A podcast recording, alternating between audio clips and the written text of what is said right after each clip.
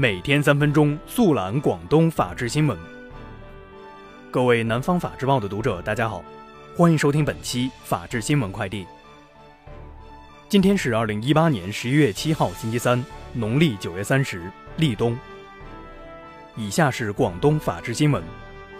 昨天，第十二届中国国际航空航天博览会在珠海航展馆拉开帷幕。为确保航展各项活动安全有序进行，珠海警方全警动员，当日航展现场共投入安保力量四千六百人。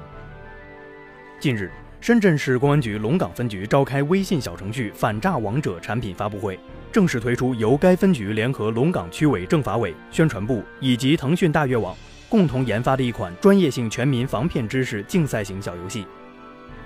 近日，深圳警方联合市场稽查局破获一宗假冒注册商标案，打掉一个制作假苹果手机的小作坊，现场缴获五百部手机。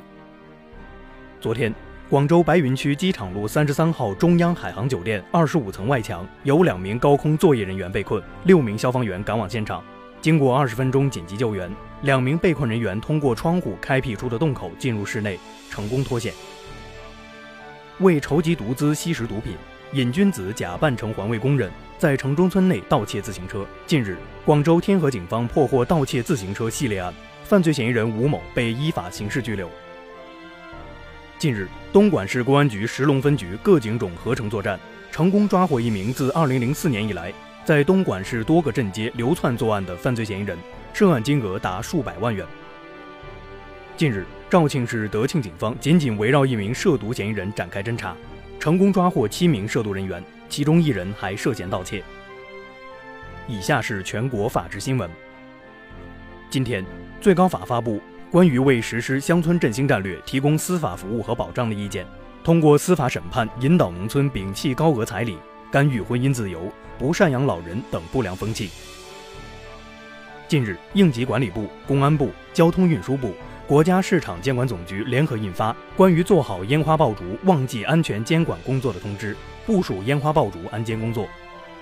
近日，《药品管理法》修正草案正式公布，草案提出全面实施药品上市许可持有人制度，明确上市许可持有人对药品的研制、生产、经营、使用全过程依法承担责任。昨天，教育部等六部门联合发文。要求认定家庭经济困难学生从客观实际出发，认定标准和尺度要统一，严禁让学生当众诉苦、互相比困。近日，杭州男子金某遛狗未拴绳吓到徐某孩子，双方发生口角后，金某殴打徐某，致徐某手指骨折，金某因涉嫌寻衅滋事罪被杭州警方刑拘。近日，辽宁沈阳某公司出纳靳某墨迹老板手机支付手势，从老板手机给自己转款十六万余元，因盗窃罪被警方刑拘。因被主人遗弃在寄养中心拖欠寄养费，一只名叫登登的柴犬将被司法拍卖。近日，登登主人肖先生支付了拖欠的全部寄养费、狗粮费。昨天，北京朝阳法院表示，肖先生接走登登后将撤销司法拍卖。以上就是本期法治新闻快递的全部内容，感谢您的收听，我们下期节目再见。